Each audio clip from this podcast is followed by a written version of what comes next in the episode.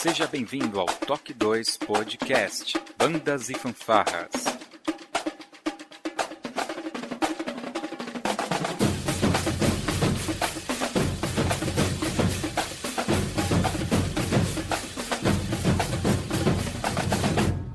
No ritmo da vida, na batida do coração.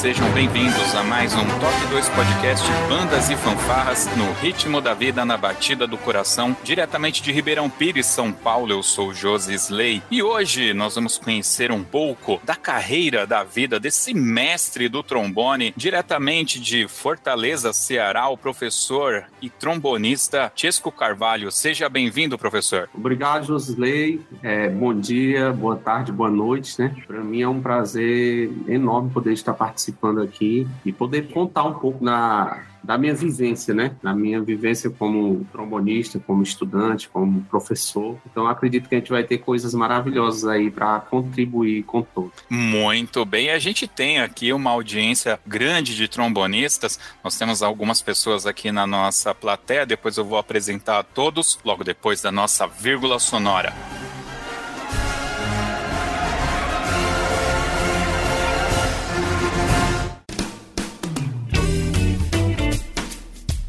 Olá, você está ouvindo o podcast do Toque 2 Bandas e Fanfarras, do site toque2.com.br. Para entrar em contato conosco, você pode acessar as nossas redes sociais através do nosso site ou então pelo e-mail contato@toque2.com.br. E se você gosta do nosso trabalho e deseja nos ajudar a produzir um conteúdo com qualidade cada vez melhor, acesse a nossa plataforma de contribuição pelo site apoia.se toque 2 e veja como contribuir. Este podcast tem o apoio cultural do Portal Brasil Sonoro. Clique, ouça e toque. Para ter acesso às partituras, visite o site brasilsonoro.com.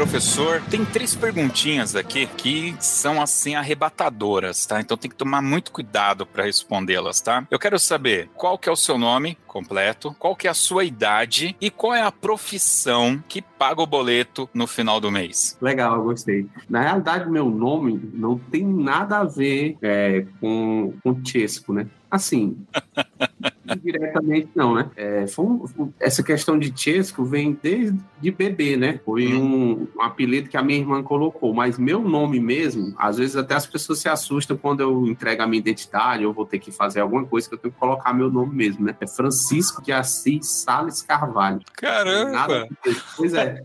é a pessoa ninguém me conhece por esse nome, né? Já até é, sugeriram que eu trocasse, né? Mas ah, vou trocar não, dá muito trabalho, né? Mas assim, eu não sou o único, né? Também tem grandes músicos que têm um nome conhecidíssimo aí, mas que não é o nome, né? É só um apelido. Então assim, o meu nome realmente é esse, mas todo mundo me conhece por Chesco, né? E esse foi um apelido que a minha irmã colocou quando eu era bebê, né? Eu, eu realmente acreditava que o seu nome seria Chesco, tá? Eu não, não pensei que seria um nome artístico, não. Eu achei que seria o nome real mesmo. Nem me passou pela cabeça. Que coisa. Pois é, todo mundo se assusta também, quando, quando, principalmente quando pega a identidade, né? Quando vê assim. Mas ninguém me conhece por esse nome. Se chegar a perguntar, ó, oh, você conhece Francisco de Assis? Quem sabe quem é, né? Mas então, o, assim, o nome Francisco de Assis vem em função do escritor mesmo? Não, na realidade, assim, eu sou de outubro, né? E a minha mãe, muito participante dos festejos de outubro lá do, do São Francisco, ela colocou meu nome em homenagem, né, ao que ela participava lá na igreja. Ah, ela ao, ao, Santo Francisco de Assis. Isso. Aí ela colocou, aí esse foi o, o, o, nome que ela escolheu, né? Porque eu nasci no mês de outubro. Aí, geralmente os festejos e as comemorações sempre são no mês de outubro. Quem quiser dar presente para você, em que dia de outubro você nasceu? Dia 8. Nossa, na trave. Eu sou do dia 12 de outubro, cara. Dia 12, né? Dia 12 dia, de outubro. Dia, dia, dia das crianças, né? Ou de Nossa Senhora de Aparecida, para os mais católicos. Também. Coisa boa. Oh, um bom dia, viu? É um bom, bom dia, dia. para você. É, e é. assim, e, e, aí tem que falar a idade também, né? É, eu sei que não se pergunta isso para um donzelo, né? Mas a, a, a, gente aqui quer saber, né? Aqui é a revista Contigo da música. Show, não. Eu, hoje, hoje eu estou, graças a Deus, com 35. Novo. Novinho, igual o povo chama por aqui, né? No Ceará, novinho velho. Né? Novinho velho. É, novinho velho. Qual foi a outra pergunta mesmo? Qual é a sua profissão? Ah, a minha profissão, eu sou professor, né? E músico. Professor e músico. Professor e músico. Então, quando, você assim, chega, eu... quando você chega na recepção do hotel, o que, que você coloca na ficha? Coloco professor e músico. Aí perguntam se eu sou professor de música. Aí eu disse, também, mas assim, geralmente quando a gente. Eu já dei aula em vários locais, né? E, e dei aula, hoje a gente chama, não relacionado assim, professor de música, mas professor de artes, né? Em geral, né? uhum. né? Então, eu já dei aula em colégio, né? E universidade. E nem sempre era direcionado assim para música, né? Mas de uma maneira geral para artes né? Mas eu coloco lá professor e músico, né? Você toca demais, tá? Já, já quero começar assim, para deixar bem claro. Normalmente eu falo como que eu conheci a pessoa para vir até o podcast, né? Eu fui impactado por uma publicação no Instagram é, de um curso para trombonistas, né? E eu comprei esse curso, achei fantástico e, e vi alguns vídeos seus, né? E a sonoridade, enfim, eu achei fantástico. Eu falei, meu, como pode, né? Aí tá simples, né? Você tá na capital mundial da cultura, né, cara? O Nordeste e Norte aqui do Brasil. Meu primo, ele é do, do Recife, né? Ele mora no Recife. Eu sempre falo isso para ele, que os músicos nordestinos têm uma cultura, assim, os artistas nordestinos, né? São, são artistas, literalmente. Nasce com isso, parece que tá no sangue dele. Ele só tem que escolher o que, que ele quer, né? É incrível. Professor, da onde surgiu essa paixão pela música, apesar que já tá no sangue do nortista? É, assim, como eu falei, quando a gente não tava gravando, mas eu vou falar novamente. Eu acho que isso é importante. Isso eu acredito que seja parte de 90% dos, dos músicos, principalmente no interior, né? É aquela frase que o Vila Lobos fala, que o conservatório dos músicos do interior são as bandas de música. Então eu venho de banda de música. Aquelas bandas que tocam festejo, que tocam procissão, né? Quando eu tinha oito anos de idade, eu ia para os festejos com meu pai e minha mãe. E eu ficava ali, antes de começar a missa, eu ficava correndo por trás da igreja, né? Fazendo aquela volta, correndo. E nesse dia o meu pai disse: Não, você não vai brincar, não. E eu doido para ir brincar com meus amigos, não, nós vamos ver a banda tocar. E isso eu com oito anos de idade. E aí eu fui. Quando eu cheguei, eu vi, eu vi assim, garotos da minha idade com instrumento lá, né? E eu achei interessante. Eu, poxa, alguns conhecidos assim de, de, de vista, né? Da minha cidade, tocando na, na banda de música. E aí o meu pai, ele era muito muito assim da, da, da, cena cultural da cidade, da boemia, conhecia todos os músicos, né? Ele gostava também de cantar, ele era um cantor profissional, mas ele sempre estava envolvido com, com os músicos lá do, do cenário da nossa cidade. Eu sou de Viçosa, do Ceará, cidade também bastante conhecida, onde acontece um festival maravilhoso que chama-se Mi, Música na Ibiapaba. Eu quero fazer essa paradinha só para dizer depois a gente vai falar sobre isso. E, e assim, neste dia, o meu pai falou com, com o maestro se poderia me ensinar música, né? E ele falou que sim, que estaria terminando na semana os festejos e que me levasse numa segunda-feira, lá no local onde acontecia as, as, aulas de música, né? Patrocinado pela prefeitura. E aí, na segunda, quando, é, após terminar os festejos, meu pai me levou. Quando nós chegamos, eu com oito anos de idade, as aulas só começariam na terça, né? E aí ele só deu aquela conversa lá com o maestro, e aí na terça terça-feira eu comecei. Comecei aos oito anos de idade e era um ensino bem conservatorial, é totalmente diferente do que é hoje. Ou seja, hoje a gente vai estudar música e já começa com um instrumento. Uhum. Praticamente já começa a aprender na teoria e com instrumento ali. Na minha época, não. Eu passei um ano estudando só teoria musical e solfejo, solfejo. De 100, de 100 alunos, só restaram oito. E eu estava no meio desses oito alunos, né? Então era um ensino muito, por isso que eu falo assim, conservatorial nesse sentido. Ele não deixava a gente ir para a próxima etapa para pegar um instrumento se a gente não cumprisse toda essa essa, essa premissa, digamos assim, do, dos estudos teóricos, do solfejo, de tudo isso. Então, eu acredito que essa evasão de alunos era por causa disso. Hoje não, não é mais assim, né? Mas muita gente desistia. E eu não desisti porque eu gostava de ouvir o, o maestro da banda contar as histórias naquele minutozinho que eu ficava esperando meu pai para ir me pegar, né? E foi assim. E aí, com um ano de estudo teórico, de solfejo, e ele batia muito na tecla do, do, da questão do solfejo, que eu tinha que solfejar na altura, ele tocava no instrumento, não deixava passar nada. Eu acredito que isso colaborou bastante na minha vida como músico, né? Para que eu pudesse ouvir a nota, conseguir distinguir, saber dizer, né? Eu acredito que esse foi um ponto interessante nos no meus estudos, né? Nessa parte aí. E aí, com um ano, me veio ele. Agora chegou o momento de você pegar o instrumento. Aí eu queria tocar sax. Eu era apaixonado por sax e eu acredito que a maioria era porque, assim, era um dos instrumentos que a gente tinha mais conhecimento e evidência que a gente via nas televisões, que a gente via. Era diferente do trompete, do trombone. A gente, o sax tinha, assim, uma, uma divulgação maior, né? Então todo mundo queria sax, todo mundo. Mas não tinha vaga para sax. E aí me veio o trompete. Né? Aí eu, tá certo, beleza. Aí me passou a, a, a escala do trompete, pouco assim, tempo, um, não deu uma semana, eu tava fazendo bem direitinho, porque eu sabia quando não, não tava certo, devido ao solfejo, né? Então eu sabia as alturas das notas. Quando eu errava, eu sabia. Então, só que o instrumento não era da banda, ele era particular de um dos músicos. E aí um dia eu tava lá estudando, o cara chegou e viu, né? Eu com o trompete dele. E aí ele guardou e levou. Hum. levou. Levou o instrumento e eu fiquei sem instrumento, né? Aí o, o aí o, o, maestro, o professor lá, disse assim: rapaz, ele nunca leva o instrumento, né? Ele ficou com ciúme e levou. Aí, Mas não tem problema, não. Vai ter um instrumento aqui para você que é a mesma coisa, só vai mudar o timbre. Aí me veio o trombone de pista, trombone de pista, o curtinho, que é a afinação em dó, não é aquele em si, uhum. né? E aí, esse foi o instrumento que eu comecei a minha carreira, isso com oito anos de idade, né? Com oito, nove anos, eu passei, fiquei do oito até os nove estudando teoria, nove anos. E aí peguei o trombone, o trombone de pista, e passei dos nove a onze anos, aos onze anos de idade, com o trombone, tocando na banda. E aí, depois que me veio o, o conhecimento do trombone de vara, aí comecei, a, a gente não tinha ainda o advento da internet como a gente tem hoje, né? Então, a internet era algo muito, assim, que não tinha, na realidade, nem tinha. Então, tudo que a gente sabia era por revista, ou então alguma coisa que a gente participava de um festival, CD, era época de CD, né? E aí eu fiquei sabendo do trombone de vara. E esse era o meu outro intuito, querer um instrumento desse, mas não tinha na banda, né? Era só o trombone de pista.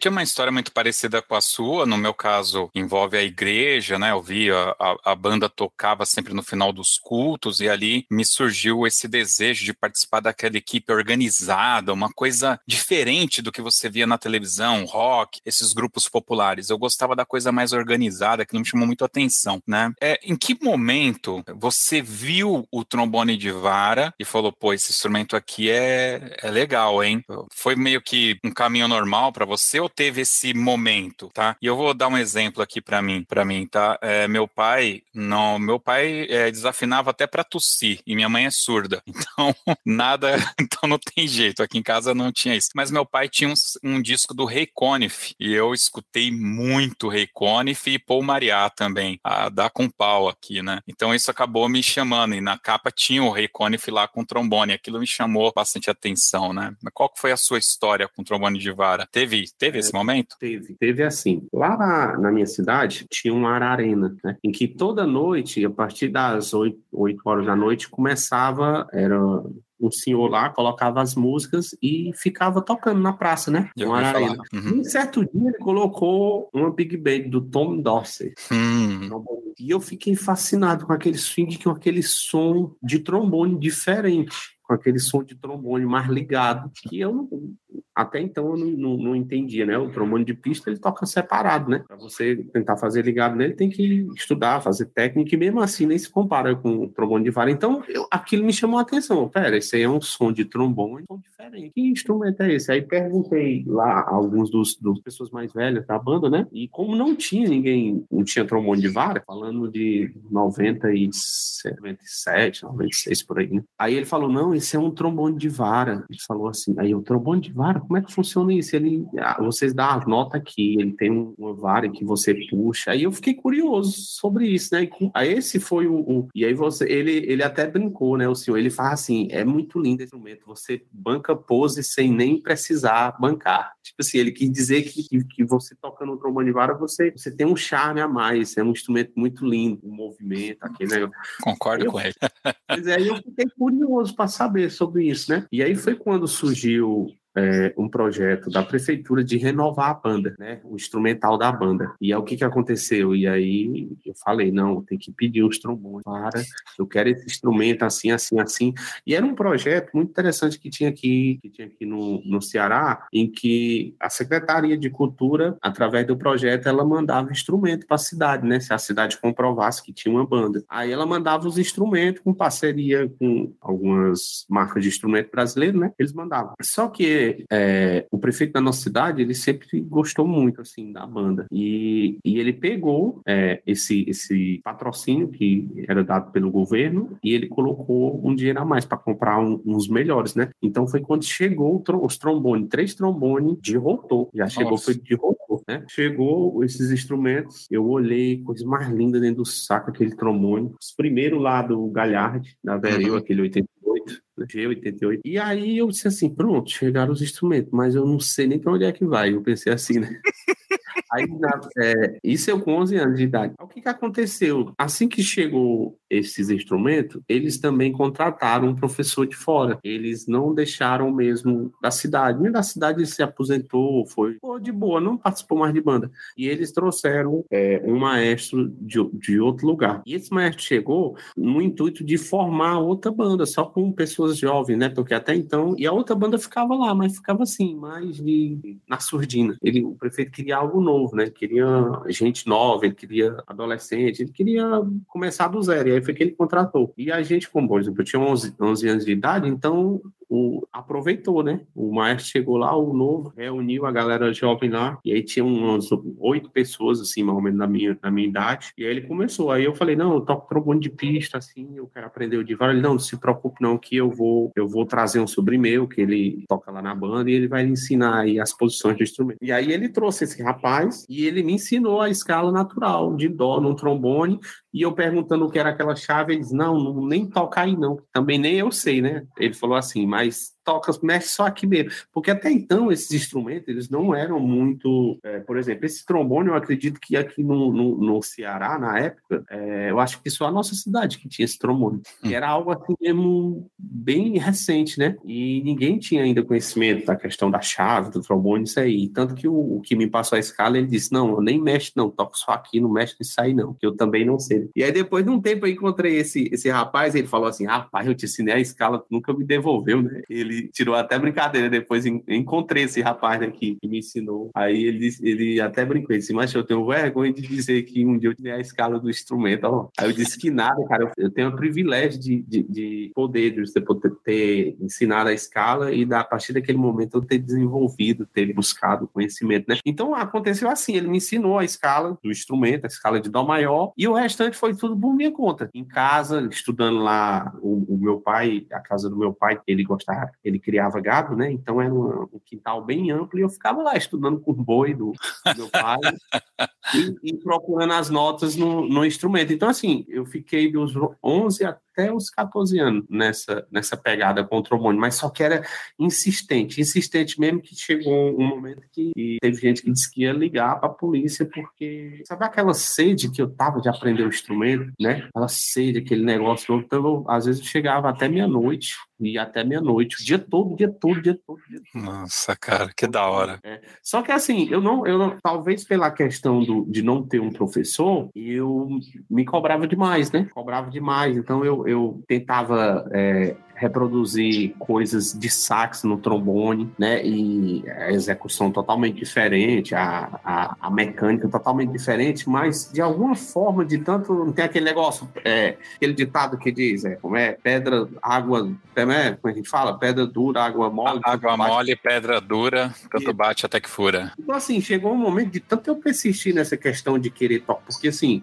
quando eu toco, eu tenho algo muito interessante. Quando chegava as partituras, a gente, você vai, vai concordar comigo comigo e eles entregavam a pastura de trombone para você tocar no, na banda, era só aquela bolachona enquanto as palhetas fazendo um monte de coisa. E aí eu ficava assim um pouco, tipo, por que, que eu não faço igual as palhetas? Não, mas é porque o, o, Aí alguns diziam assim, né, na, na banda, é porque o trombone é só um instrumento de acompanhamento, ele não é de solo. A gente no interior, então, era mais ou menos isso. Então eu ficava com aquilo na cabeça. Eu disse, não, eu tenho que solar uma coisa nesse instrumento. Então eu saía tentando fazer tudo de sax, de clarinete, estudava método de sax, método de clarinete. Sentia dificuldade? Sentia, mas essa, essa, esse ditado que a gente acabou de falar aí, de tanto persistir, eu consegui desenvolver algo que nem eu sabia nessa questão da linguagem do trombone, né? Que aí muitas pessoas às vezes pergunta, Poxa, você toca muito rápido no trombone, mas isso já vem desde trás, eu tentando fazer coisas de sax, tentando tocar coisas de sax, que a gente sabe que a mecânica não tem nem comparação com o trombone, né? E aí a minha vivência foi essa.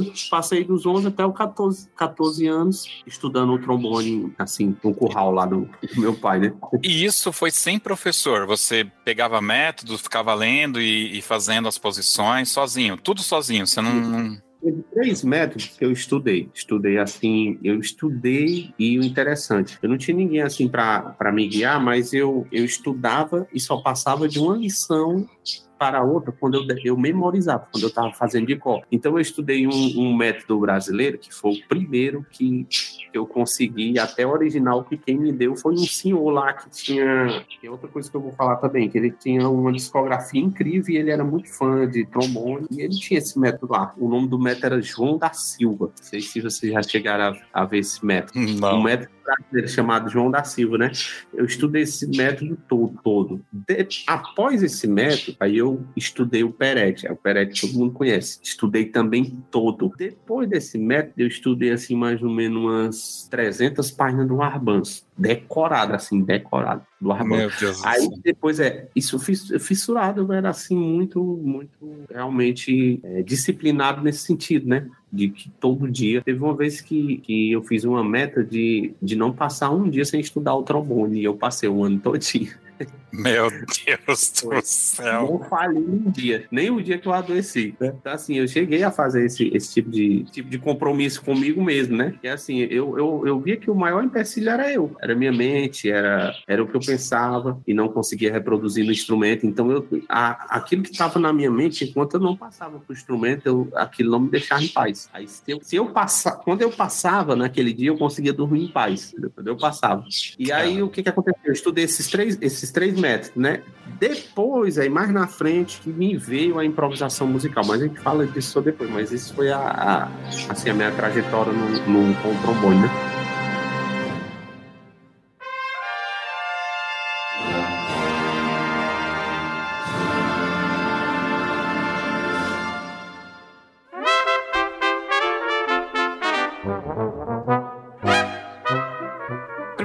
Coisa que eu preciso te perguntar é a, em relação às claves, porque nas igrejas evangélicas dos anos 90 para trás, normalmente a gente ensinava, né, aprendia também a, a tocar os instrumentos tudo em clave de sol. Tanto que se usava o Amadeu Russo, né? O Amadeu Russo, o método de trombone dele vem em clave de sol. Eu aprendi dessa forma. E depois, para eu migrar para clave de Fá, foi terrível, né? Pro, pro meu caso, né? É, você não tinha nem professor, você tocou no trompete primeiro, deve ter sido em clave de sol. Aí quando você pegou o trombone de pista, já foi para clave de fá ou continuou no sol? Como que foi isso para você, cara? Desta maneira que você falou mesmo. Quando eu peguei o trompete, clave de sol, e aí eu me migrei pro trombone de pista, eu continuei na clave de sol, só que lendo uma nota baixa, né? Era um trombone dó, continuei e passei por é, esse de 9 até 11 anos, né? Assim, até chegar o novo professor que eu falei, e aí trouxe o, o, o sobrinho dele para ensinar a escala no trombone, e aí começou começou a dizer, não, o trombone toca na clave de Fá, então você vai ter que aprender clave de Fá. Aí começou toda aquela, aquele, aquele negócio esquisito de você ó, ver aquelas, aquelas artes maiores, aqueles negócios. Aí sim, aí que eu migrei para a clave de Fá, né?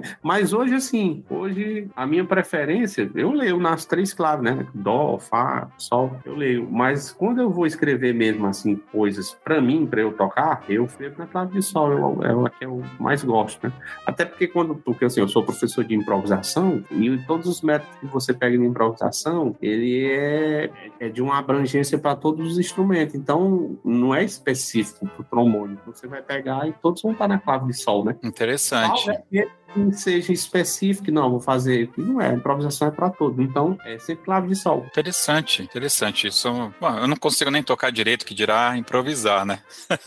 então, beleza. É, hoje você já tem uma experiência. Eu vou até adiantar um pouco essa questão, porque para mim é, eu acho que é um, um tema muito relevante. Eu, eu vivo isso na pele, você também deve ver. Você é um cara fora da curva, assim como os grandes músicos são fora da curva, né? Eu tocava aqui na banda de Mauá, tinha lá o Marim, eventualmente você até conhece a Marim Meira. Então, na minha época adolescente, lá nos meus 14, 15 anos, ele era o cara fora da curva. Enquanto a gente queria ir pro fliperama jogar, ele queria ir para casa é, é, tocar o trombone. E tem histórias, tem um podcast dele, vai estar aqui no link para quem quiser ouvir, e ele conta uma história, né? Não, nem ele, o pessoal que participou desse podcast, né? Eles iam para casa dele jogar o videogame dele, que era um videogame bom para a época. Enquanto todo mundo estava jogando videogame, ele ficava no quarto estudando trombone. Então isso é uma questão fora da curva. Só que naquela época a gente não tinha rede social, não tinha celular, não tinha WhatsApp, não tinha toda essa conectividade. Eu imagino que você não faria com essa determinação se você tivesse a internet naquela época à sua disposição. Você é, é que talvez o seu público seja seja outro, mas você é, é, impactado com essa questão da nova geração que quer as coisas muito rápido e não quer ter a mesma dedicação ou uma dedicação próxima da que você teve? É, esse é um ponto assim bastante interessante que também assim eu, eu venho há um bom tempo observado, né? Eu citei lá naquele, eu citei aí no início de quando eu comecei os primeiros passos. A gente nunca termina de aprender música, é algo infinito. Mas quando eu comecei, era um ensino bem conservatorial, que hoje não funciona de jeito nenhum, porque se você pega um adolescente, você tem aí redes sociais para disputar com música. Então, hoje o que a gente vê é as pessoas, ah, se é de eu estudar um instrumento, eu vou pro YouTube, eu vou pro Instagram, eu vou pro Facebook, eu vou jogar um, um jogo, um negócio online, alguma coisa. Então, assim, é, realmente eu acredito que primeiro você tem que ter uma paixão, tem que arder no seu coração, né? E isso foi, foi algo que sempre, sim, foi visível, né? Em mim e dentro de mim. A paixão pela música, a paixão pelo instrumento. E isso me fez quebrar muitas barreiras, inclusive assim, né? Hoje, hoje eu sou casado, tenho três filhos, né? E eu lembro que o meu primeiro filho, é, quem é pai sabe que é uma responsabilidade tremenda, né? Mesmo assim, eu não negligenciava o estudo. Às vezes eu colocava ele na minha perna e ficava estudando ali com o trombone, e a minha esposa olhava assim e dizia assim, olha, que negócio é esse? Eu não ficava ali fazendo alguma coisa com uma mão só. Ele chorava eu botava instrumento, mas tem até foto. Então, por quê? Não no intuito de dizer assim, ah, é porque eu quero chegar no nível, eu quero que as pessoas olhem. Não, é porque sempre ardeu algo assim em mim e sempre me incomodou quando eu não conseguia fazer alguma coisa que estava na minha mente passar para o instrumento. Aí eu trabalhava aquilo dia e noite, e hoje ainda é assim. Até chegar ao ponto de, de eu pegar e dizer, não, eu nem consigo, assim, é, descansar porque isso ainda não foi resolvido, né? Então, assim, eu acredito que, que essa questão da, da internet, essa questão do, desse desse, desse mundo que a gente viaja em poucos segundos, ele colabora em partes para quem realmente foca e diz assim: Poxa, eu tenho tudo nas mãos, a faca e o queijo tá nas mãos. Mas, ao mesmo tempo, se a gente não arder no coração a vontade de aprender e ter um foco aonde a gente quer chegar, né? Como músico, porque a gente vai ter desmotivação de todos os lados né? como eu tive também. Posso até falar de, depois, mais na frente, né? Mas se a gente tiver um foco e dizer, não, eu vou usar isso aqui como um caminho para alcançar aquilo, e não usar aquilo ali e desviar aquilo ali e você não conseguir aprender, né? Porque hoje a gente, é, eu conheço muitos, muitos alunos que são colecionadores de métodos, mas na estante. Nunca nem abriram esses métodos, e tudo baixado, né? Hoje PDF, né? Tem internet, estão tudo baixado, estão lá no computador, mas nunca nem olharam. E cada vez mais vão juntando, vão juntando juntando, juntando, juntando. Coisas que eu não tive, que para eu conseguir um método, eu tive que tive que ser abençoado por Deus e alguém dizer, rapaz, eu tenho um negócio lá na minha casa, tá lá. E quando eu olhar, olha um método de trombone, nem enxergo assim, né? Então, assim, é, o conselho que eu dou é que hoje a gente tem tudo, tem tudo, tudo, tudo mesmo assim, de mão beijada, mas ao mesmo tempo parece que essa facilidade nos torna improdutivos. Concordo. Então, concordo é, enquanto a dificuldade que eu enfrentei me, me fez quebrar barreiras que, que eu acredito que hoje seria, seria mais difícil, com toda a competição que a gente tem de redes sociais, de tudo enquanto. Muito louco. E quando que foi? Chegou aquele momento que eu acredito que você olhou e falou: bom, isso aqui vai ser o meu ganha-pão, né? Você queria ter uma outra profissão e quando que aconteceu essa decisão em se tornar um músico, um professor de música profissional? É, eu nunca pensei assim num plano B. Eu, eu sempre fui assim bem decidido, né? Eu encontrei também grandes amigos, trombonistas, músicos, né, contemporâneos, né, assim, em que de alguma forma eles se desmotivaram. E eles chegaram até a dizer assim, poxa, cara, eu admiro assim, a tua persistência e o teu foco, porque eu acabei ficando no meio do caminho, né? E realmente eles, essas pessoas eles vinham um desenvolvimento legal ali junto, mas é, aquilo que eu falei, as barreiras, os empecilhos, a desmotivação, né? Às vezes até por parte da própria família, faz com que a gente pense no plano B. Mas eu sempre quis assim, sempre orei a Deus, eu sempre pedi a Deus e algo que me impactou foi quando eu interessante, né? Eu vou citar isso aqui, mas eu acho interessante quando eu vi uma passagem bíblica. Eu vi uma passagem bíblica em que Deus falando com Moisés e pergunta assim, e ele fica se maldizendo, dizendo que tem a língua pesada, dizendo que, que não tem como libertar o povo, como é que ele, ele vai libertar o povo sozinho. Aí Deus pergunta assim, o que é isso na tua mão? Aí ele fala assim, ó, oh, isso é um cajado. Aí ele solta ele no chão, aí o, ca, o cajado vira uma serpente. E aí ele agora pega, ele falou, é com isso aí que você vai libertar o povo. É com isso aí que você vai fazer sinais, é com isso aí que, que você vai, vai com essa ferramenta em que você vai ser abençoado e que você vai abençoar também. E aí, quando eu vi aquilo, eu disse: não, peraí, a minha ferramenta é o trombone. Deus me abençoou com esse dom. Então, é essa ferramenta que eu vou trazer mantimento, que eu vou abençoar, que eu vou é, sustentar a minha família e que eu vou fazer maravilhas, vou fazer pessoas felizes também. E aí, a partir disso aí, eu comecei a, a batalhar sem plano B, sempre vendo esse, esse como plano A. E graças a Deus, tudo que eu conquistei hoje foi através do, do trombone, né? Através do trombone,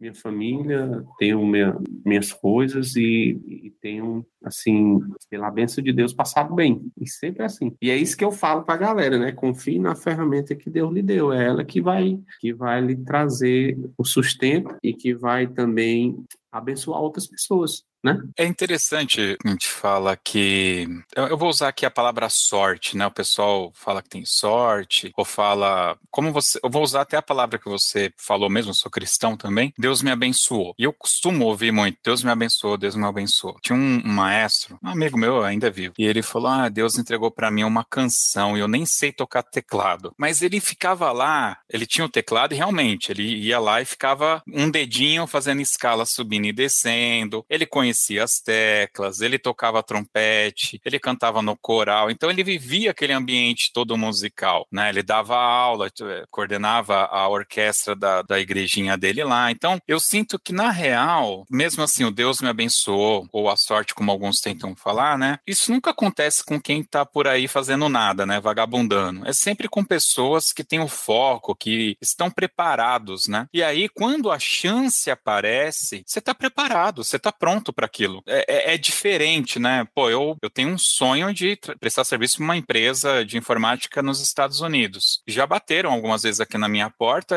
E o inglês? Não tem inglês, ou seja, não estou preparado. Não tenho inglês. Tá? Eu posso ter todas as outras questões, mas o inglês eu não tenho. Então, então não vai acontecer, né? Então você tem que estar preparado, né? E eu vejo que você é muito preparado, né? Estava preparado para o momento. Você, depois que passou dessa fase da adolescência, você foi fazer uma faculdade de música? Você teve uma formação é, é, é, padrão? Porque você falou que já deu aula em, em faculdade, né, universidade. Foi por mérito ou você efetivamente teve que traçar né, todo o, o estudo necessário? Isso. O que, o que aconteceu foi o seguinte: aos 14, 15 anos, né? Aí eu já comecei a, a tocar profissionalmente em bandas, né? Em bandas de forró, aqui que a gente chama, em bandas. E comecei a, a ter a minha independência financeira, né? E, e aí fiquei dos dos 15 até os 20 anos tocando. Era solteiro, né? Então, assim, aí depois eu parei e disse assim: não, peraí, eu não vou ficar mais disso, não. Eu vou fazer uma faculdade de música, eu quero ensinar, eu quero ser professor. Só que, assim, para eu fazer a faculdade, eu queria bacharelado, né? Na, até então, eu não, não entendia muito bem o que era o bacharelado, o que era a licenciatura. Depois foi quando eu vim entender, eu disse: não, não, não quero bacharelado, eu quero a licenciatura, uhum. bacharelado, né? Só que nesse período aconteceu um festival muito importante na minha cidade, que era isso que eu falei, música na Ibiapaba.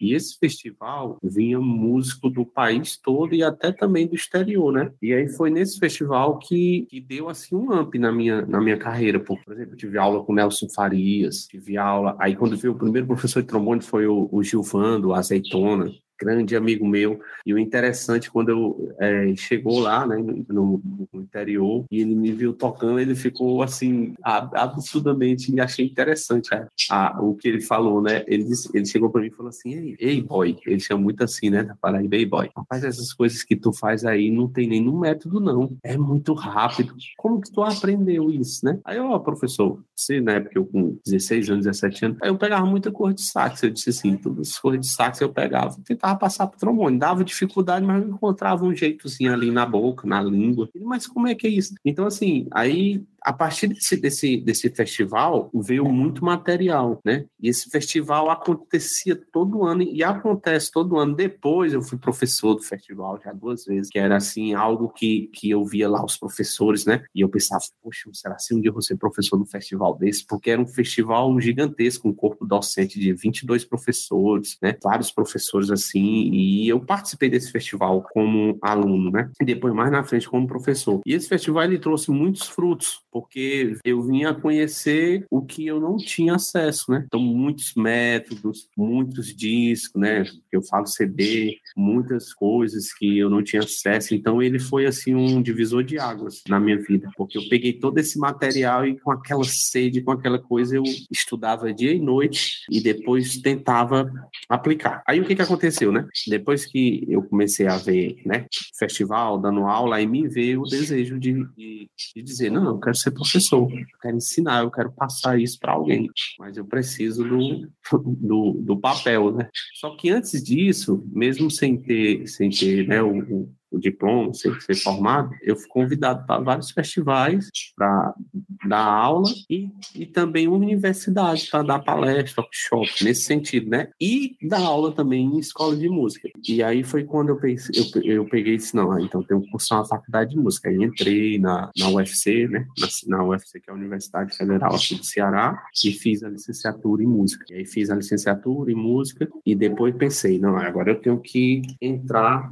no mestrado, fazer especialização, fazer isso. Né? Só que aí, devido a alguns empecilhos, empecilhos não no sentido musical, mas no sentido mesmo da vida particular, eu tive que, eu não sei se você sabe, eu sou, eu sou do Exército. Não, não sabia. Então eu sou músico da banda, né? Eu sou sargento do Exército, sou músico da banda ah. do Exército. Aí tive que, que tomar um, um, outro rumo, né? Nesse sentido. Uhum. E aí parei pelo um pouco, um, pelo um pouco assim, pouco no, no, sentido de, não é que eu parei de estudar, eu tive que dar atenção para esse lado, e aí estou voltando agora a, a, retomar a questão de estrado, né, para poder terminar. Basicamente foi isso que aconteceu. Entendi. Por surpresa isso eu não sabia, não. Não sabia. Eu fiquei, esse eu fiquei realmente surpreso. É porque, assim, eu não, eu não, eu não sou assim, como é que eu posso dizer? De, de não, tem, não tem foto minha no, nas minhas redes sociais. é verdade, é verdade. Eu, eu, não tenho muito assim, mas, mas eu faço parte, eu sirvo aqui na, aqui na banda de música do Exército aqui de Fortaleza. E assim, foi algo interessante porque todo esse, esse negócio desse,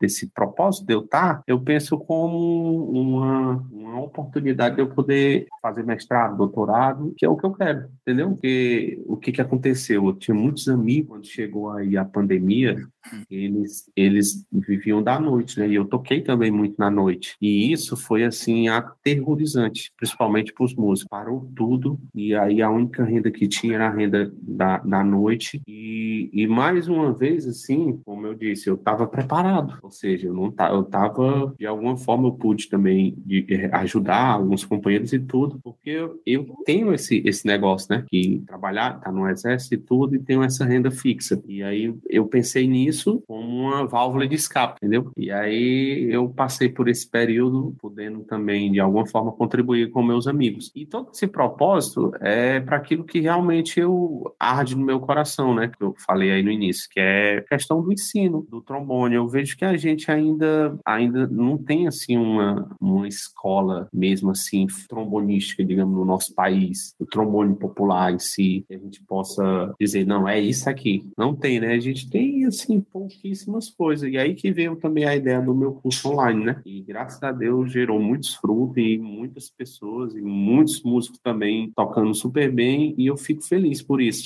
Mas o que eu falei, o, o meu, o meu o meu foco maior é essa questão do, do, do, ensino, do docente, né? Que é o que eu quero mesmo. E aí agora eu tô tranquilo, porque antes eu tinha que dividir, o que que aconteceu? Eu tinha que dividir os estudos com a noite. Sim. Eu tinha que sustentar a minha família tocando, gravando, fazendo projeto e ainda tendo que estudar. Eu disse, não, poxa, eu vou ter que fazer alguma coisa que seja relacionada com a música, que é o meu plano A, eu posso tocar e eu posso estudar tranquilo e eu posso selecionar o que eu tocar hoje, por exemplo, hoje eu só toco instrumental. Todos semana eu toco. Jazz, bossa nova, chorinho. Não toco mais assim com artista, com coisa não. Por quê? Porque eu tenho esse, esse, esse meu, meu mantimento em que me dá a oportunidade de eu tocar o que eu quero e de focar nos meus estudos, né? Mestrado, doutorado e seguir com isso. Eu quero contribuir para o trombone brasileiro, assim, dizer, não, poxa, pelo menos abrir o caminho, para esse cara abrir o caminho e alguém continuar. Assim, eu tive a oportunidade de bater um papo aqui com a Iris Vieira, ela é tubista, ela foi tubista, né, da banda lá de São Caetano. Vai ter link aqui pro pessoal. Até virou filme, esse caso, que é a Orquestra dos Meninos, né? Pernambuco, e, né? Exato. E nesse bate-papo, ela levantou uma questão que eu já ouvi de.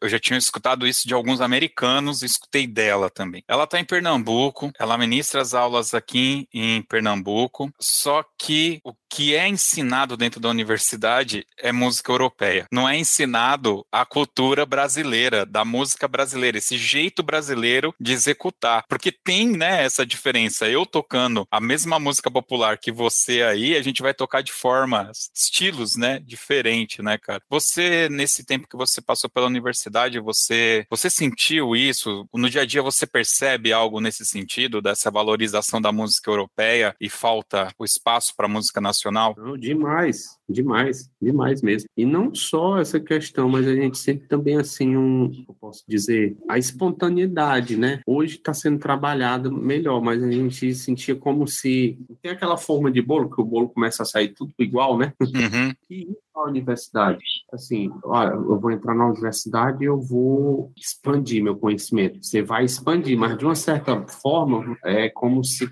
colocasse você numa forma assim, você começa a só ser um reprodutor daquilo e não um pensador de maneira abrangente, né? E a gente tem a, a, os nossos moldes de universidade no, no, Brasil é tudo francês, né? Se não me engano, uma das primeiras foi no Rio de Janeiro. A gente vem ter uma quebra nos anos 90, com assim algo voltado mais para nosso nosso estilo, para música brasileira nos anos 90. E a gente vê isso no livro do Nelson Farias, por exemplo, no o livro dele de improvisação, a arte da improvisação, né? Lá ele fala muito bem. E esse livro foi lançado na década de 90. Então foi um dos, só para você entender, foi um dos primeiros livros lançados que fala sobre improvisação e música brasileira, porque até então a gente tinha essa questão desse formato todo europeu, né, de música, música erudita. E e que é válido, é, mas a gente, a gente tem que, de alguma forma, pensar na nossa música, no nossa, na nossa batida, na nossa síncope, que, é valorizadíssima lá fora. Né? Ou seja, eu tive tocando com um grupo de choro de Viena, e o interessante, o olhar deles, quando a gente toca a mesma música que eles estão tocando, parece que é assim, eles ficam encantados com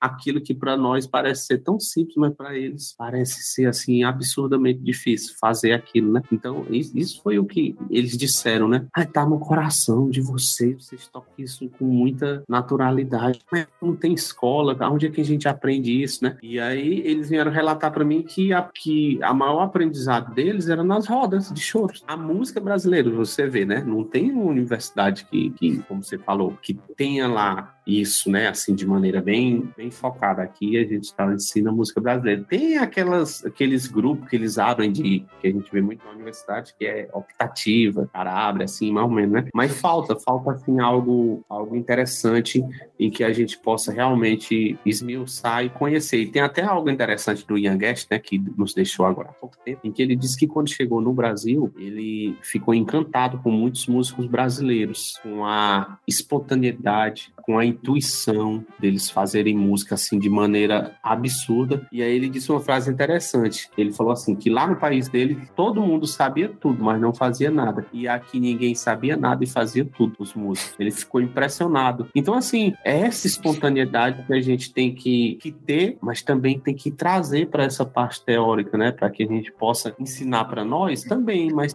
possa ser divulgada para outros países, que é o que a gente não vê na, em muitas universidades. Isso tem progredido. Eu tenho visto em algumas universidades, mas é assim, ainda está muito, muito colonizado, digamos assim.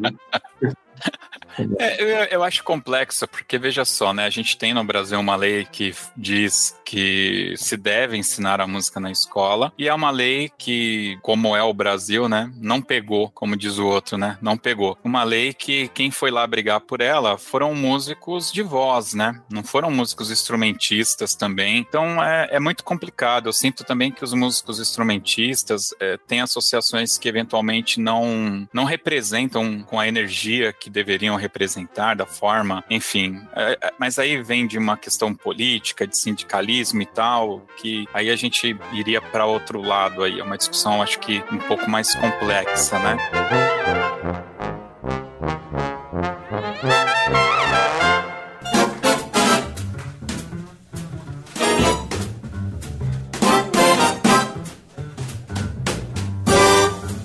Mas vamos falar um pouco sobre improviso, que eu acho que é a sua grande paixão, não é? Isso. Assim, eu gosto muito. Foi uma das, das áreas assim que quebrou barreiras, digamos assim, mentais. Eu acredito que, que é onde muito músico chega e não consegue quebrar isso. Tipo assim, é aquela pessoa que estudou a técnica do instrumento, estudou tudo, aí depois para e diz assim, o que, é que eu vou fazer agora? Aí é aquele, aquele empecilhozinho que tá ali, que é a hora de liberar a mente é, e realmente é, trazer esse, essa música à flor da pele, né? Essa música criativa. Então isso colaborou muito assim para mim, entendeu?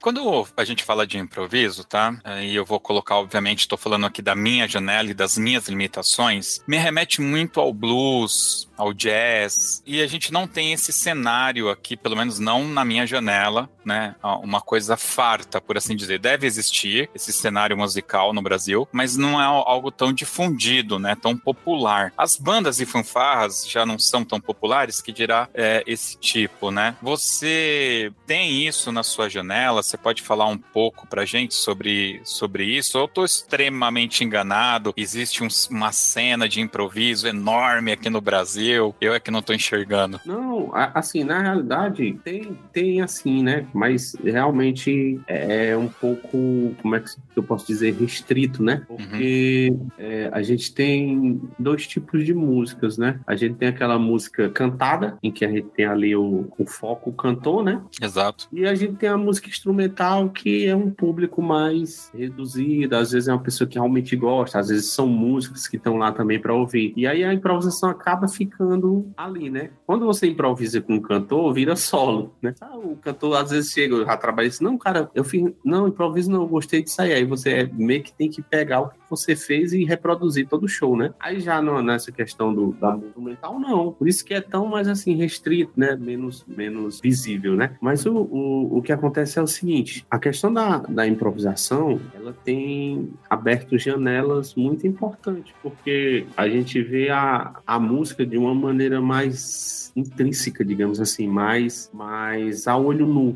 né? porque a gente percebe que quando a gente começa a estudar improvisação, a gente vai entender todas as escalas, as funções, é, o que, que aquele acorde tem a ver com aquela escala. E isso colabora também para outra ferramenta maravilhosa que é o arranjo. Eu não quero dizer que todo grande improvisador é arranjador, né? Mas na maioria das vezes colabora bastante, porque você começa a pegar aquela confusão que está na sua mente e tentar passar para o instrumento. E é, é, tanto que tem um, eu não lembro agora, que ele cita, né? Que ele diz que, que a composição e a improvisação só estão divididas pela linha do tempo, porque uma vai ficar e a outra não, não. Né? Então tem essa questão da composição momentânea e aquela composição que fica, né? E a gente vê mesmo esse, esses compositores como Bach, como Beethoven, eles praticaram amplamente a improvisação, mas como a gente é um, um período em que não tinha gravação, não tinha essa questão, então ficaram por ali mesmo. E também o que era mais importante eram as composições, então a, o investimento mais isso, mas não deixa de ser uma improvisação, porque ele está tirando da mente e colocando, só que depois que é tocado e reproduzido e torna a ser reproduzido, aí não vira mais improvisação. Então, assim, eu vi por, eu vi por esse lado, né? Essa questão, poxa, se eu for estudar improvisação, eu vou aflorar algo em mim, eu acredito que eu vou dar um amplo muito grande, tentar passar por instrumento aquilo que está na minha mente. E aí eu comecei com coisas simples, né? Comecei sofejando coisas simples que vinha na minha mente e passava por instrumento. Isso aqui é até uma dica para quem quer, quem quer de alguma forma destravar né? Porque a primeira coisa é a intuição mesmo. Eu comparo a improvisação como você falar outra língua né? Hum. A gente, eu tenho,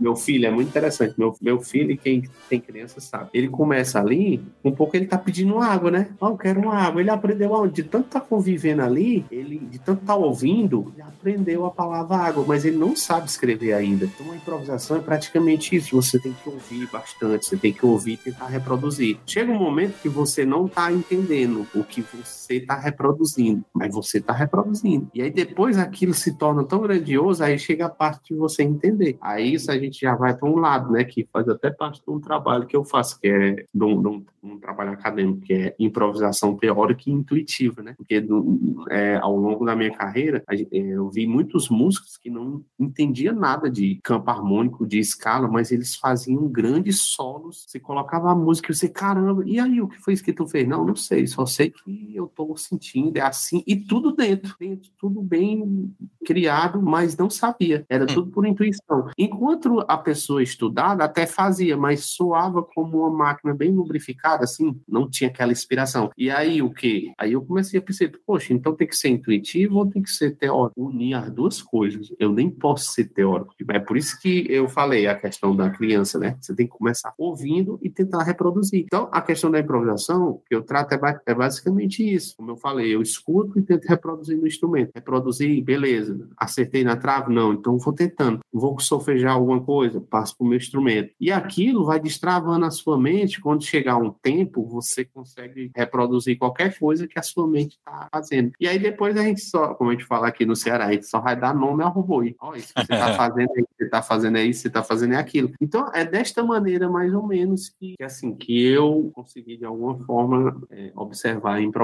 né? Isso que você falou é tão interessante, porque me remete a uma brincadeira, né? Porque até agora, segundos antes de você falar, eu tinha a impressão assim que para que eu improvisasse, primeiro eu ia ter que conhecer todas as escalas, treinar essas escalas, né, ter esse esse relacionamento com esses campos harmônicos, como você falou, para depois eu ir partir para uma tentativa, né? E o que eu, eu tô entendendo, me corrija, você tá falando assim, cara, coloca um CD lá para tocar e tenta acompanhar em cima, tenta brincar em cima disso. Isso mesmo. Isso, porque assim, tem uma, uma escritora de, de educação musical, Violeta Ganzi, né? Ela fala que ela fala que às vezes a criança tá ali numa aula, numa aula de, de artes, e ela começa a desenhar um negócio. E aí o professor chega e começa a querer ensinar a criança, em vez de deixar ela fazer o que ela quer, né? Aí acaba tirando a espontaneidade, a criatividade. Então, na improvisação, eu vejo dessa forma.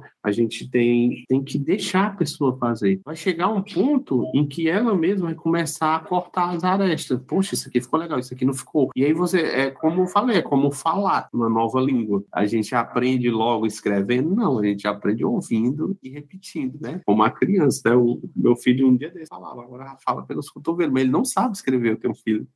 Ele não sabe escrever, mas vai chegar um momento em que ele vai saber escrever, mas ele sabe falar tudo. Então, é, durante essa, essa minha caminhada de improvisação, eu ouvi muitos músicos que não sabem escrever, mas eles falavam tudo e eu ficava assim, caramba, como é que pode? E aí depois, o que, que é mais fácil? Eu já falar ou aprender a escrever? É, eu me comunicar já é mais fácil, eu posso ir para qualquer lugar. Depois eu aprender a escrever, é mais tranquilo. Agora, se eu faço ao contrário, é mais, é, é mais difícil, né? Mais complicado. Então, eu trato a improvisação assim, comece logo tentando a falar, a falar, a criar diálogo, a, a depois você vai entender. Né? Eu tenho alguns, algum, acabo tendo contato com alguns músicos do exército, né? Músicos militares, e me parece que todos eles meio que têm essa paixão pelo improviso. É, é algo que é cultivado, cara, dentro do exército lá, a galera gosta de se juntar para brincar de um improviso. Eu vejo que vocês gostam muito de jazz, gostam de improviso mesmo. Tá, faz parte? Pior que não.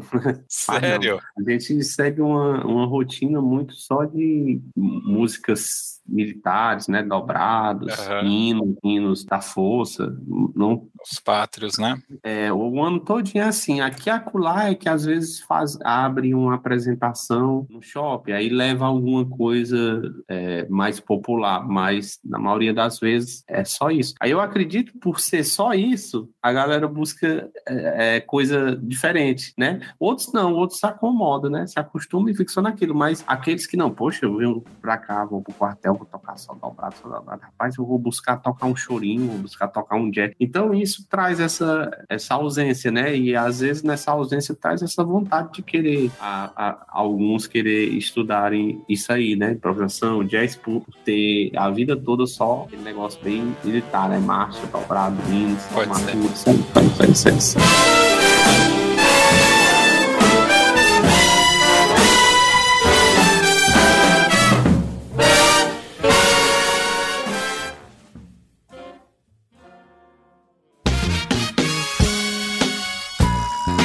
A gente falou bastante aqui sobre a carreira, né, as expectativas, estudo, preparação para o futuro, né, recolocação, rearranjar e tudo. E falamos também sobre música, sobre essa, paixão, esse fogo que queima dentro, como você falou, essa questão dos improvisos. Quando a gente chega nessa questão da música instrumental em relação à música cantada com palavras, né? Se a gente transporta isso para fora das nossas fronteiras, existem várias músicas que são reconhecidas pelos seus solos, né? Que se a gente tocar ali num piano, numa guitarra, num violão, onde quer que seja, os acordes já vai remeter a gente para aquela música e para aquele solo. Eu vou citar aqui, por exemplo, o início do Bohemian Rhapsody do, do Queen, ou o solo de guitarra do, do Stairway to Heaven, né? É um, um solo também bastante emblemático. No Brasil, eu não consigo me recordar se a gente tem algum instrumentista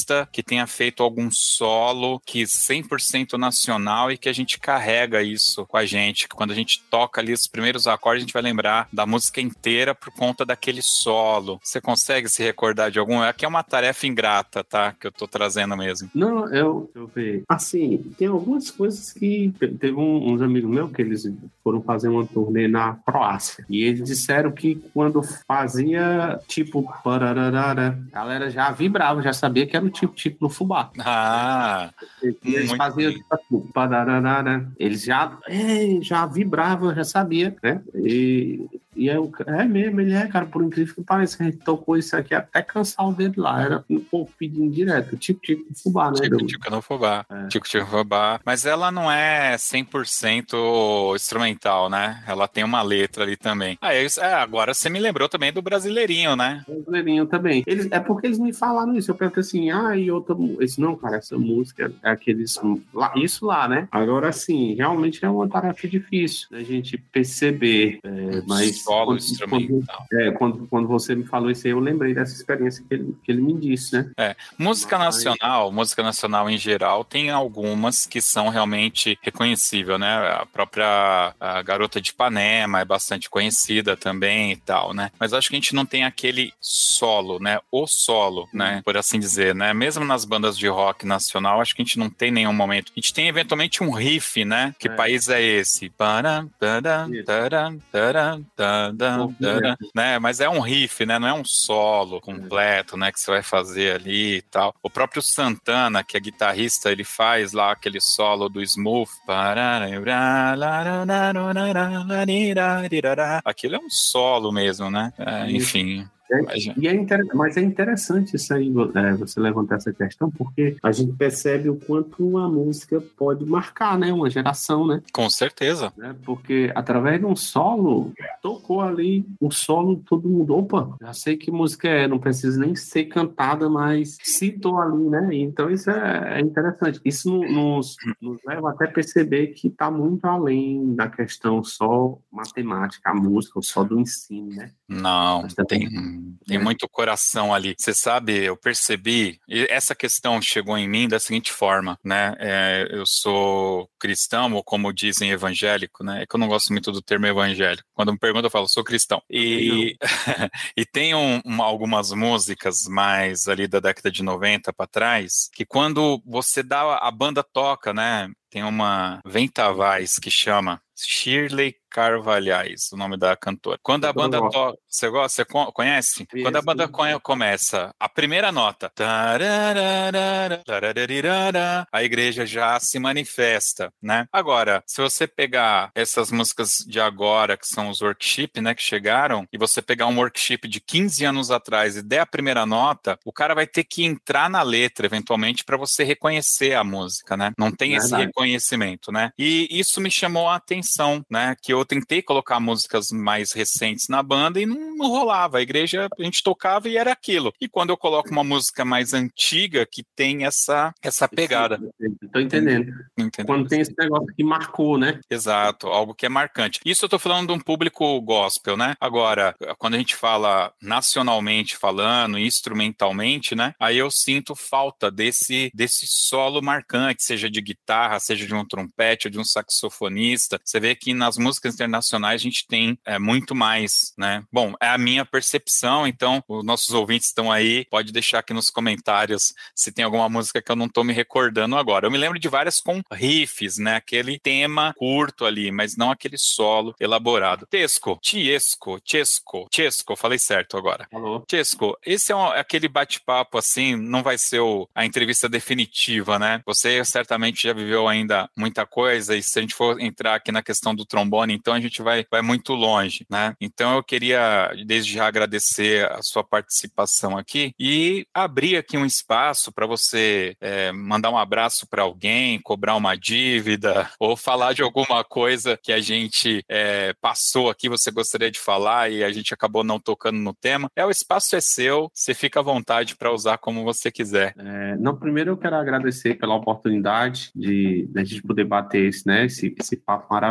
e falar sobre falar sobre música, sobre o trombone, sobre é, a questão também do ensino. Isso, isso, isso é maravilhoso e que também de alguma forma serve de, de um de um caminho também para quem está iniciando e às vezes até para aquele que está desmotivado, né? Eu também passei por vários momentos de desmotivação na minha carreira como professor, como músico, mas que isso fez parte para que depois eu pudesse olhar para trás e dizer assim, não, realmente isso aí cooperou para que eu pudesse alcançar isso. Então esse é o, é o desejo e o que eu falo aí para todos que estão que estão ouvindo, que, que não desista dos seus sonhos, que persista, é, realmente a, gente que trabalha com música tem sérias coisas, sérios empecilhos. Mas se realmente, como eu falei lá no início, esse desejo arder e você é, pedir a bênção de Deus e trilhar os caminhos com pessoas realmente que estão ali também no mesmo pensamento, você vai conseguir com certeza atingir um objetivo legal legal e isso vai lhe fazer bem, porque assim, o que eu, o que eu vejo na minha questão de tocar, de música, é que sempre quando eu pego um instrumento para tocar, eu pego com um prazer enorme, com meu coração queima, meu coração arde eu não pego como um incômodo e também eu não vejo como é, um peso, né? Às vezes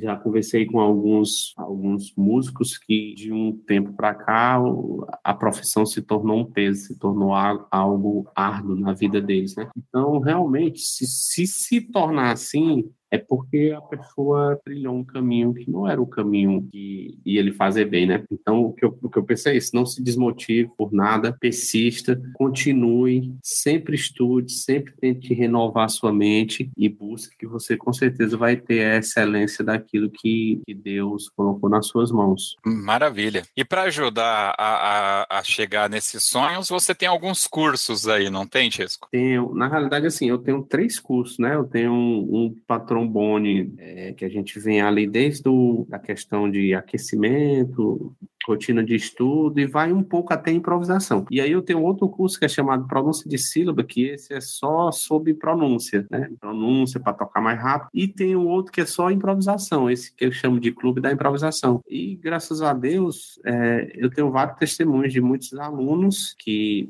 que deram aquele amp na vida deles, né? E isso já me, me torna bastante feliz de ver que contribuiu. Se, se para uma pessoa deu certo, eu já fiquei feliz. Né? Então, esses são os cursos que eu tenho. Vou estar tá renovando, vou estar tá agora, se Deus quiser, nesse próximo ano, lançando o meu método físico, chamado Pronúncia de Sílaba. Vai ser um método com áudio, né? Audiobook. Eu acredito que já tem muita gente já me cobrando e esse é o próximo projeto. É esse método e, o, e lançar o meu disco, né? Talvez autoral ou então releitura. Já há bastante tempo que eu venho trabalhando. Bom, quando você for lançar um método, você me dá um toque aqui a gente volta aqui para falar um pouco sobre essa questão aí da pronúncia, porque é bem legal.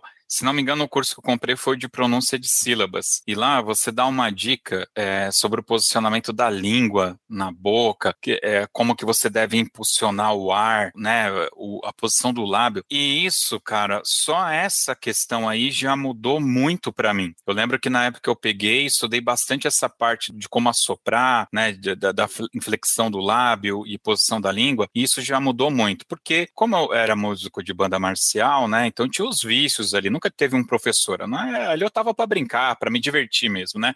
Nunca tive isso como uma profissão. Então eu soprava lá, o importante era sair a nota, né? No tempo certo, tudo como o maestro queria e vambora, né? E então, já mais velho agora, eu sentia que me machucava muito meu lábio, né? E aí, com o seu uhum. curso, eu fiz algumas pequenas correções, não foi muita coisa, mas que mudou completamente o resultado, tanto o resultado sonoro, como a questão do desgaste labial que eu tinha, que era muito maior. Então, tá, assim, valeu muito a pena para mim. Eu tô, eu tô dando esse testemunho aqui para falar pro pessoal assim, que a gente vê esses muitos cursos, tem muito curso, né? Mas o seu especificamente eu fui, utilizei o que você passou ali e para mim funcionou bacana. Bacana. Então fica aí a recomendação, sim, de quem utilizou. Jos, Josley, né? Isso. Josley, é, obrigado aí pelo, é, pelo feedback. Inclusive, esse, esse curso aí é um dos cursos em que muita gente, assim, na maioria já são pessoas que tocam super bem e que querem desenvolver essa linguagem. Às vezes você tem dificuldade de tocar rápido no trombone com aquele som mais ligado, né? Sem ser, porque é o que a gente vê muita gente tocando às vezes no trombone, que eu tenho observado, é que a nota a gente não consegue distinguir, só vê a batida, taca, taca, taca, taca, taca, como se fosse um instrumento de percussão. E eu fazia isso, né? E aí lá no curso eu explico como é que você consegue tocar parecido com o flugelhorn, por exemplo, uhum. né? aquelas notas mais ligadas através dessas pronúncias. Inclusive, eu, esse curso eu vou estar até adicionando é, os módulos finais, que ainda não, ele tem lá as aulas, mas chega no módulo que ainda tem continuação, né? Eu vou estar adicionando acredito que até o final do ano tenha terminado para que ele fique completo e que você também vai usufruir, porque você já tem, né? Sim, Entendeu? sim. Eu entro lá já tem. Então, pessoal, vai ter link aqui no post desse podcast, tá? Quem quiser adquirir qualquer um dos cursos do professor, vai ter o link aqui para você entrar, tá? Poxa, é, eu, eu tô ouvindo aqui pelo Spotify, como que eu faço? Entra no site toque2 toque2.com.br. Tem lá um campo de busca, você vai escrever Tesco, Tesco, ou T-T-H, deixa eu até soletrar aqui, ó, T-H-E-S-C-O, Tesco, e ele vai trazer para você o resultado de, do nome Tesco e vai estar tá lá esse podcast que você está ouvindo agora. Você clica ali, entra, vai estar tá a página do podcast, vai ter o áudio para você ouvir, vai ter as dicas culturais, toca na pista, vai estar tá tudo lá e vai ter o, o, links comentados. Dentro dos links comentados vai estar tá lá a relação e vai ter os cursos lá. As redes sociais, o canal de YouTube do professor, eu acho que é importante, né, para você ter uma noção, é porque assim, eu sei que muita gente eventualmente não conhece o Tesco. Então eu realmente não conhecia. Eu fui impactado pelo Instagram lá, que você anunciou o curso por lá. E aí eu fui assistir os vídeos dele, procurei pelo nome. Vendo os vídeos é que eu falei, não, cara, eu quero aprender um pouquinho aqui. E aí eu adquiri o curso, tá? Então façam isso. Entre no YouTube, comprove, dá uma olhada lá. Eu não tô brincando, é uma coisa assim que eu, eu acho um absurdo, cara. Vocês que são músicos de verdade, são bons no que faz, é o que eu falo. É, eu falo isso muito aqui pra banda. Todo resultado musical é uma soma da sua dedicação, o tempo que você. Se você tinha 10 horas para dar e você deu duas horas, o resultado vai ser de duas horas. Se você deu as 10 horas, o resultado vai ser das 10 horas, né? De estudo. Então, assim, fantástico. Tá aqui, então, toque2.com.br, entra lá, vai ter todos os links lá. Beleza, professor? Show. E obrigado aí por divulgar. É, realmente tem lá o meu canal do YouTube, Tias Carvalho, e lá tem vários vídeos comentados, tem aulas, tem shows também. Inclusive, saiu até uma entrevista minha aí muito recente de um duo em que lá a pessoa, um, um vídeo lá, né? A pessoa vai fazendo perguntas e vai passando os takes lá da gravação que a gente fez. Muito legal. Depois, quem quiser, pode dar uma olhada lá do show que eu fiz e tem a entrevista, a gente conversa e conta também a história. E é isso aí. Então, eu quero agradecer pela oportunidade de poder aqui estar com você. Realmente é maravilhoso. Adorei, amei aqui poder conversar Bacana. um pouco sobre o assunto. E eu aguardo as próximas aí, porque eu acredito que a gente tem muito ainda para conversar e contribuir, né, também para quem está ouvindo aí com as, com as nossas experiências. E é isso aí. Adorei. Com certeza. Muito bem. Vamos agora então para o nosso Dica Cultural.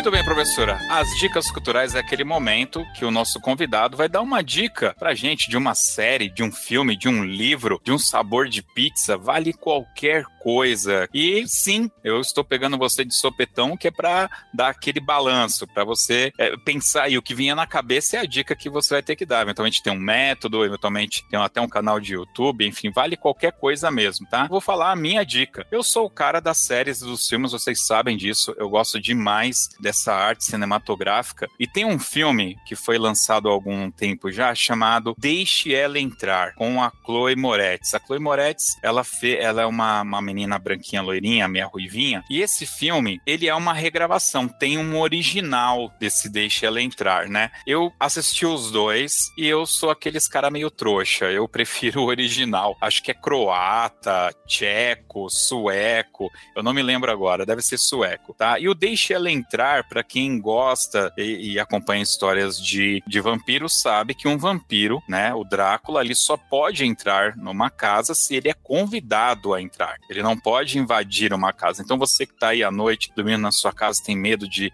de vampiro, não tenha medo de vampiro. Ele não pode entrar se ele não for convidado, tá? Obviamente que eu estou falando aqui da mitologia do vampiro, tá? E esse esse filme trata de um homem muito velho e uma menina, né? E aí não é não é de forma alguma um spoiler, né? Essa menina, ela nitidamente é uma vampira e esse homem cuida dela, né? E aí, para saber o porquê desse deixe ela entrar, vocês vão ter que assistir. Mas a minha dica né? Eu falei tudo isso para dar a dica. A dica é que estreou esse mês na, a, no Prime Video da Amazon a série Deixe Ela Entrar, ok? É uma série, tá na primeira temporada, tá sendo lançado um episódio por semana, já tem seis episódios dublados lá, tá? E eles expandem essa história. A história é um pouco diferente, eles tiveram que dar uma alterada porque é uma série, então ela tem que ser um pouco mais comprida, vão dando alguns outros detalhes e tudo, tá? Mas é bem legal. A minha recomendação é assista primeiro o filme sueco sueco, se possível. Se não for possível, assista o americano, ele também é bom, é que o final é um pouco diferente. E depois vá para a série. Não vá para a série, primeiro que senão você vai tirar o impacto dos filmes que são muito bons. Vai ter link aqui no post para você conhecer o nome dos filmes aí, das versões que eu falei e também da série. Minha dica cultural é essa. Professor Chesco, tem uma dica cultural pra gente? Tenho sim. Ó, tem um. Eu não sei se, se ainda está, né, na Netflix, mas tem um documentário sobre um músico chamado Joe Coltrane. Um documentário sobre a vida dele. E lá é muito interessante a maneira em que o biógrafo dele lá fala sobre a vida dele, de como ele observava a música, né? Então, assim, a gente começa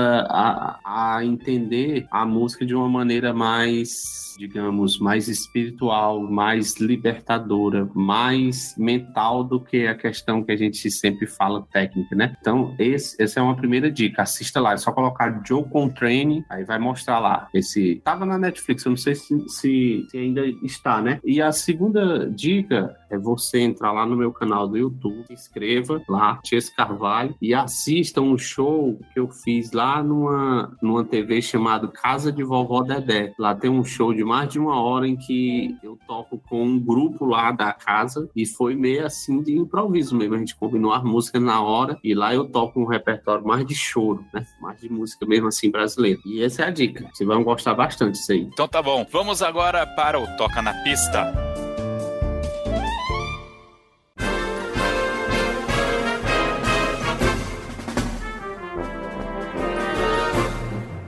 Muito bem, meus queridos. Toca na pista é uma alusão às bandas e fanfarras, né, que fazem as suas apresentações nas avenidas, nas ruas, na pista, né?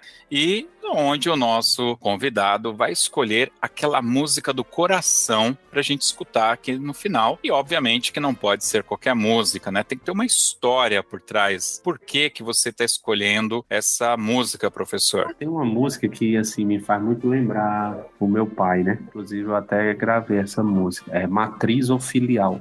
Interessante. De quem que é essa música? Essa música, porque assim, eu, eu, eu costumava, quando eu era criança, ouvir muito meu pai colocando o disco do Nelson Gonçalves, Altemar Dutra, e aí eu cresci ouvindo, né, esse tipo de música. Então, assim, hoje meu pai não está mais no meio de nós, mas ele foi um dos maiores incentivador, né, na minha carreira e tudo. E aí eu, essa música é uma música que eu gosto bastante, né? Te remete à presença do seu pai. É, matriz ou filial. Inclusive tem até eu tocando ela aí no YouTube, se você colocar também dá pra ver a melodia, né? Muito bem, beleza, maravilha. Bom, professor Chesco, muito obrigado pela sua presença, para a gente poder bater esse papo, conhecer um pouco da sua trajetória, do seu trabalho, dessas dicas, essa sua paixão pelo improviso. De verdade, muito obrigado. Lembrando aos nossos ouvintes que todos os links aqui de redes sociais, canais do YouTube do professor vai estar disponível aqui dos cursos dele também. E o nosso agradecimento para você, ouvinte que chegou até aqui. É, lembrando que para ouvir esse e outros podcasts do Toque 2, basta acessar nosso site toque2.com.br. Valeu, pessoal. É isso. Até o próximo Toque 2.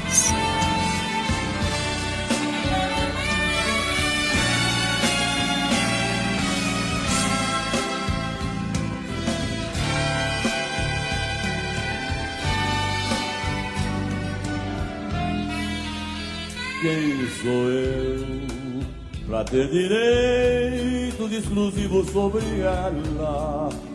Se eu não posso sustentar os sonhos dela, se nada sou e cada um vale o que tem.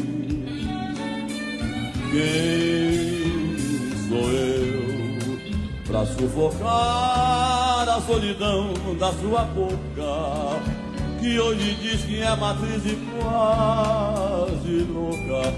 Quando brigamos, diz que é a filial.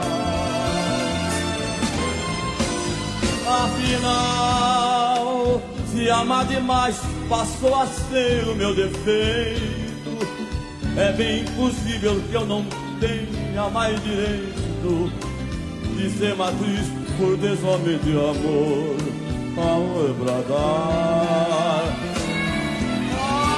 Afinal, o que ela pensa conseguir me desprezando? Se sua sina sempre é voltar chorando, arrependida, me pedindo pra ficar.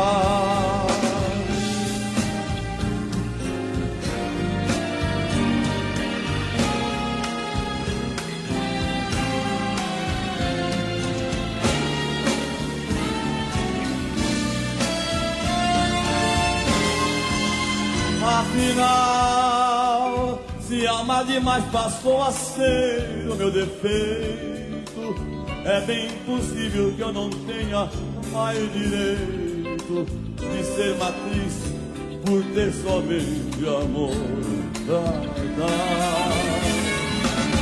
Afinal, o que ela pensa conseguir me desprezando?